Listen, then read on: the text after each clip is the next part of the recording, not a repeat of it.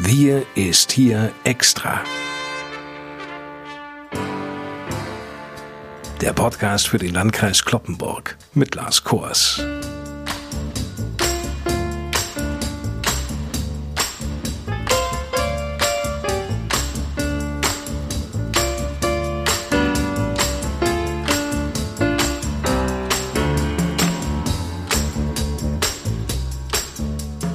Moin, liebe Leute. Bislang ist es noch nie vorgekommen, dass ich eine Sonderausgabe unseres Podcasts mit einer Nachricht zum Wetter beginne. Aber angesichts der hohen Temperaturen in den letzten Tagen und der Trockenheit aus der zu Ende gehenden Woche mache ich das jetzt einfach mal. Es regnet. Und das Gute für dieses Wochenende, sagen die Meteorologen für den Landkreis Kloppenburg, reichlich Schauer und Gewitter voraus. Wir können also endlich mal aufatmen denn dadurch sinkt die Waldbrandgefahr. Felder und Wälder bekommen Wasser ab und die Wasserstände in den Flüssen, Seen und Teichen bei uns im Oldenburger Münsterland steigen endlich wieder an. Zumindest leicht. Was die Entwicklung der Corona-Pandemie hier im Landkreis Kloppenburg angeht, sieht's leider gar nicht gut aus. Dazu gleich mehr von Landrat Johann Wimberg, der sich wieder aus seinem Büro in der Eschstraße im Kloppenburger Kreishaus meldet. Moin, Herr Wimberg. Hallo und äh, moin, Herr Kors. Sommer 2020. Wann und wie wir Corona überwinden, das vermag im Augenblick niemand zu sagen. Tatsache ist, die Infektionszahlen steigen bereits seit einigen Wochen wieder stetig an. Hier im Landkreis Kloppenburg sind es Stand Freitag 232 Fälle. Das ist der Höchststand seit Beginn der Pandemie im Landkreis Kloppenburg. Herr Wimberg, was löst diese Entwicklung bei Ihnen aus? Ja, Herr Kors, tatsächlich ist diese Entwicklung der letzten Tage aus meiner Sicht schon besorgniserregend. Denn äh, wir haben innerhalb der letzten Woche wirklich größere Sprünge gehabt in den Fallzahlen und eine Entwicklung, wie wir sie seit Beginn der Corona-Pandemie im Landkreis Kloppenburg zumindest nicht verzeichnen konnten. Grundsätzlich, auch das will ich sagen, überrascht uns diese Entwicklung nicht, dass auch bei uns im Landkreis die Zahlen wieder steigen, wie äh, vielerorts in Deutschland. Aber dennoch sind wir aktuell sehr besorgt aufgrund dieser Entwicklung, weil sie tatsächlich doch Zahlen mit sich bringt, die wir vorher so nicht gehabt haben. Ich muss ganz ehrlich sagen, ich habe auch kein Verständnis dafür, wenn Menschen jetzt geradezu unbesorgt ins Ausland reisen, vor allen Dingen in offizielle Corona-Risikogebiete und sich keine Gedanken darüber machen, welche Folgen das haben kann. So ein Virus fällt ja nicht zu Hause von der Wand oder von der Decke im Fleischereibetrieb oder in anderen Unternehmen, sondern das wird mitgebracht, das wird eingeschleppt, das wird in diese Situation hineingebracht und damit infizieren sich dann andere Menschen, die im Grunde genommen nichts mit der Reise oder anderen Dingen zu tun hatten. Deshalb ist es aus meiner Sicht auch unverantwortlich, wenn man jetzt geradezu unbesorgt unterwegs ist und meint, Hygiene- und Abstandsregeln sind hinfällig geworden. Ich kann nur aufrufen und appellieren, sich möglichst in Deutschland aufzuhalten, die geltenden Regeln sehr, sehr ernst zu nehmen, damit wir, wie gesagt, eine weitere Verbreitung mit dem Coronavirus vermeiden und es eben nicht zu weiteren Konsequenzen und staatlichen oder kommunalen Eingriffen kommt. Das alles wäre verheerend auch für die wirtschaftliche Entwicklung bei uns und deshalb äh, kann man die Entwicklung, die Zahlen, die wir jetzt hier haben, nur sehr, sehr ernst nehmen. Zum Glück gibt es im Landkreis Kloppenburg noch keinen Corona-Toten zu beklagen. Hoffentlich bleibt das auch noch lange so. Aber Johann Wimberg, da erhalten Sie nun jeden Tag die neuesten Infektionszahlen aus dem Kreisgebiet. Die Zahlen steigen und steigen. Macht sich da mittlerweile in Ihnen schon so ein Gefühl der Hilflosigkeit oder gar Ohnmacht breit? Herr Kors, in der Tat ist das so, dass man sagen muss, alles staatliche Handeln, alles kommunale Handeln kann nur eine Grundlage sein, um das Pandemiegeschehen zu beherrschen. Beherrscht wird es am Ende nur, wenn alle mitwirken. Wenn Bürgerinnen und Bürger sich der Verantwortung bewusst werden, dass sie sich an die bestehenden Regeln, an die Abstands- und Hygienevorschriften halten, wenn alle sich bewusst sind, dass sie auf andere Rücksicht nehmen muss, müssen, dass es nicht nur um die eigene Gesundheit geht, sondern auch um die des anderen. Nur dann kann es tatsächlich dazu führen, dass wir die Pandemie und das Infektionsgeschehen wirklich äh, dauerhaft beherrschen. Und wir befinden uns gerade in so einer Situation, wo sich durchaus noch viele dieser Verantwortung bewusst sind, aber ein immer größerer Teil, so erlebe ich das und stelle das fest, auch sorgloser geworden ist und meint, es wäre ja alles gar nicht mehr so schlimm. Und deshalb äh, ist es wichtig, darauf aufmerksam zu machen, dass wir das Pandemiegeschehen bei weitem noch nicht überwunden haben, dass wir mitten in der sogenannten zweiten Welle sind und dass aus dieser zweiten Welle hoffentlich kein zweiter Lockdown wird. Der hätte dann nämlich äh, weitaus größere Konsequenzen, als es der erste Lockdown hatte und auch noch haben wird. Und insofern äh, können wir nur alle auffordern und bitten daran mitzuwirken, sich wirklich ihrer eigenen persönlichen Verantwortung bewusst zu werden, um wirklich Schlimmeres zu vermeiden und zu verhindern. Denn selbst alle Einschnitte staatlichen Handelns oder kommunalen Handelns sind am Ende nur zielführend und hilfreich, wenn die Menschen auch mitwirken und sich ihrer Verantwortung bewusst werden. Apropos Verantwortungsbewusstsein. Schon länger ist ja klar, dass der Stoppelmarkt in Fechter in diesem Jahr aufgrund der Corona-Pandemie ausfallen muss. Ein Jahr ohne Stoppelmarkt, für viele an sich völlig undenkbar. Und genau deshalb soll auch zumindest ein wenig gefeiert werden. Doch, äh, mal ganz unter uns, was ist jetzt ein wenig? Hm? Und genau diese Frage bereitet Fechters Bürgermeister Carter derzeit unruhige Nächte. Seit dieser Woche sollte der Stoppelmarkt ja an sich laufen. Gefeiert wird nun alternativ in Gastwirtschaften und auf Privatgeländen. Nun kündigte die Stadt und auch der Landkreis Fechter gleichermaßen groß angelegte Kontrollen an, um eben zu prüfen, ob die Hygieneregeln eingehalten werden. Falls nein, drohen Bußgelder. Zudem appellieren die Behörden, das Stoppelmarktgelände zu meiden. Es nützt ja nichts. Während in Nordrhein-Westfalen in dieser Woche bereits das neue Schuljahr begonnen hat, können die niedersächsischen Schüler noch 14 Tage die Sommerferien genießen. Doch an vielen Schulen beginnen bereits die Vorbereitungen auf das neue Schuljahr. Nach den Sommerferien dürfen alle Schüler zum Unterricht an die Schulen zurückkehren. Was in anderen Jahren keine Meldung wert gewesen wäre, ist nach monatelangem Homeschooling wegen der Corona-Pandemie nicht selbstverständlich. Doch ist in zwei Wochen wirklich an einen Regelschulbetrieb wieder zu denken? Die Frage gebe ich gleich mal an den Landrat weiter. Herr Kors, Regelbetrieb in dem Sinne, wie wir ihn vor Corona kannten, daran ist sicherlich noch nicht wieder zu denken. In der Form, wie Schule regulär stattfindet, nein, davon sind wir noch ein gutes Stück entfernt. Wie in einem der vergangenen Podcasts bereits berichtet, sollen die Schulen in Niedersachsen aber ab Ende August im Regelbetrieb mit Einschränkungen öffnen. Innerhalb der festen Schulgruppen soll nach aktuellem Stand weiterhin auf Mindestabstände verzichtet werden. Das Tragen einer Mund-Nasen-Maske soll außerhalb des Unterrichts in bestimmten Situationen, zum Beispiel auf den Gängen, verpflichtend sein, nicht allerdings während der Schulstunden im Unterricht.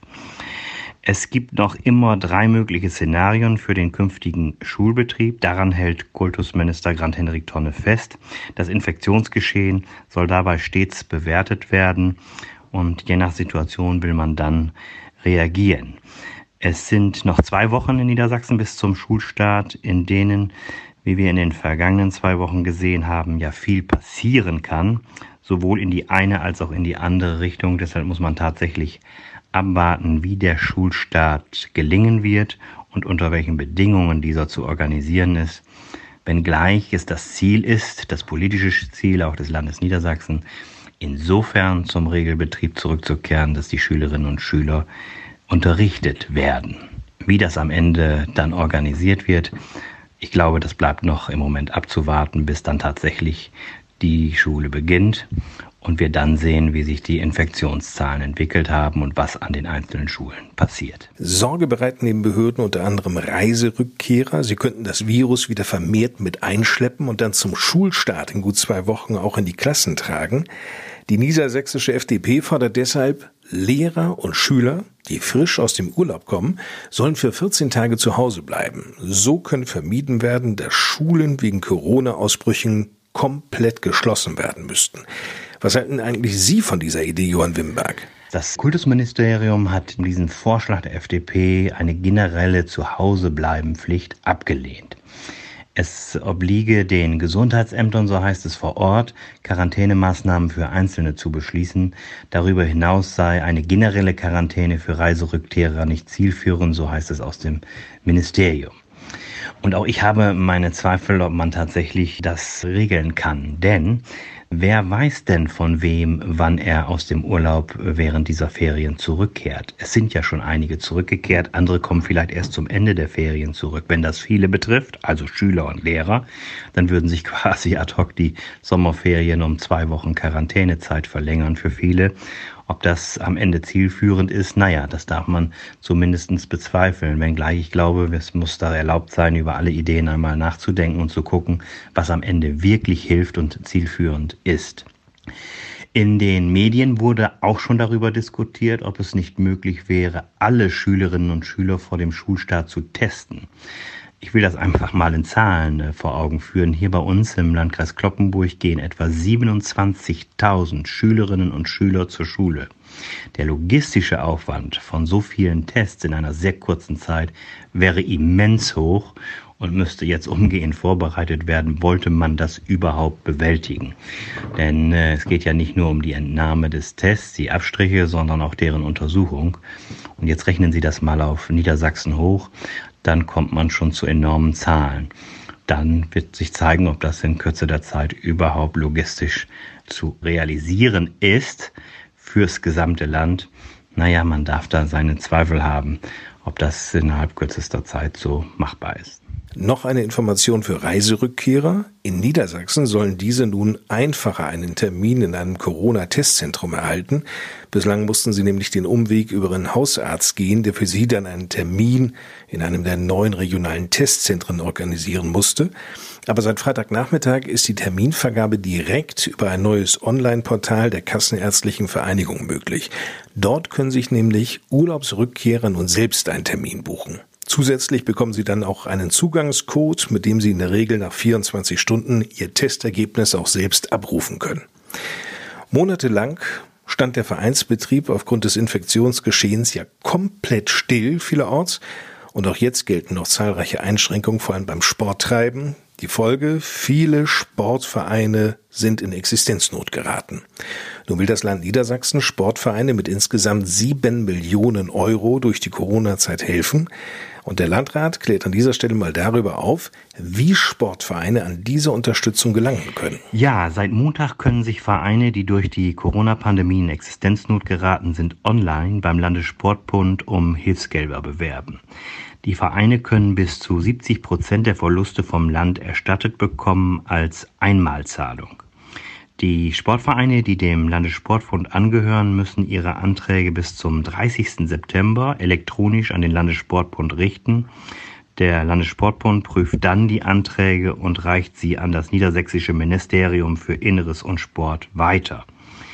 Alle Mitgliedsvereine im Landessportbund wurden per E-Mail über die Richtlinie und das Antragsverfahren informiert, so heißt es, und im LSB Intranet, also im Intranet des Landessportbundes, sind die Antragsformulare für die Vereine zu finden, wo man dann auch alles weitere erfährt. Das sind so die Informationen, die ich zu diesem Thema geben kann. Und man kann nur hoffen, dass die Vereine, die tatsächlich in finanzielle Bedrängnis gekommen sind, durch die Auswirkungen von Corona, nun auf diesem Wege dann auch Hilfe erfahren. Wissen Sie eigentlich, Herr Wimberg, ob es bei der finanziellen Unterstützung für Sportvereine eine Obergrenze gibt? Ja, tatsächlich. Äh, pro Organisation können maximal 50.000 Euro erstattet werden. So sieht es das Programm vor. Die konkrete Einmalzahlung orientiert sich an dem glaubhaft versicherten Liquiditätsengpass für drei aufeinanderfolgende Monate nach dem 16.03.2020.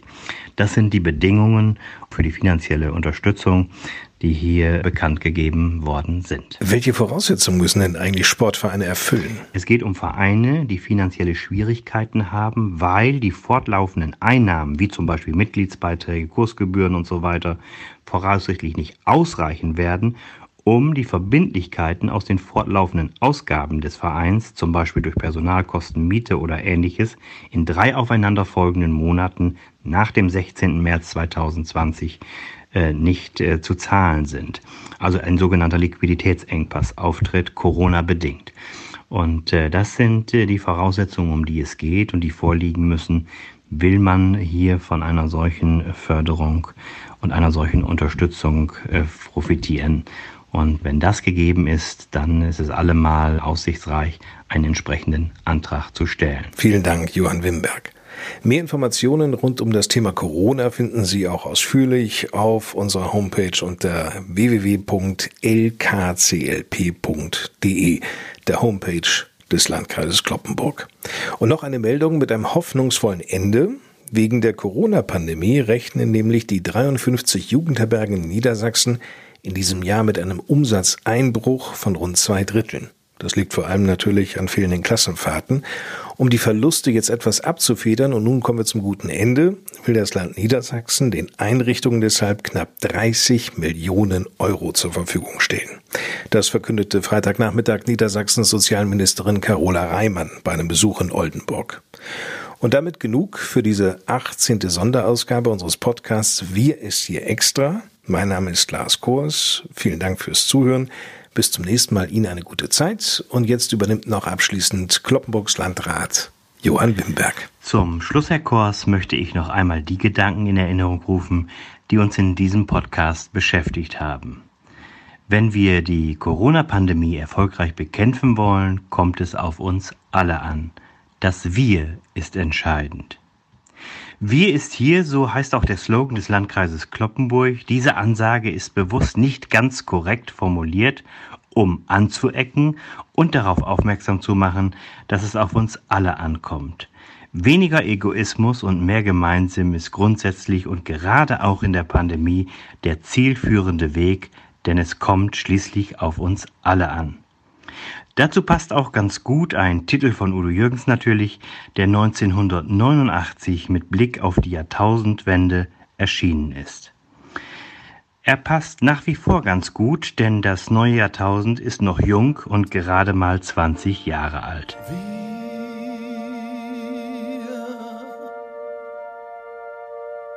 sind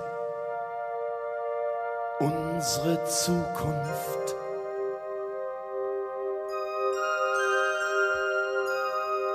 Wir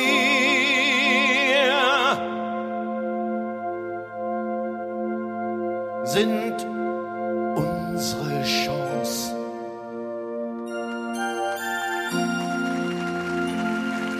Dies ist unsere Erde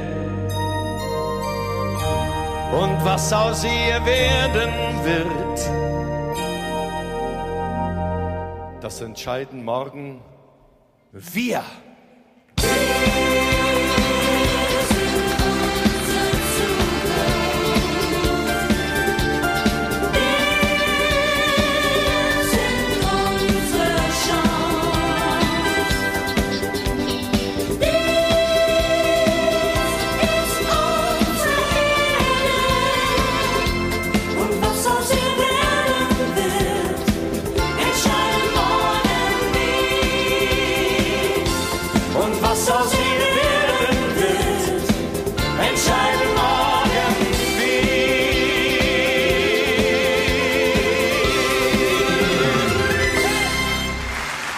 Seien wir uns unserer gemeinsamen Verantwortung bewusst, dann haben wir beste Chancen auf eine gute Zukunft. In diesem Sinne wünsche ich Ihnen am Ende dieser ereignisreichen und heißen Woche ein erholsames und angenehmes Wochenende. Alles Gute, bis zum nächsten Mal. Ich freue mich drauf. Tschüss.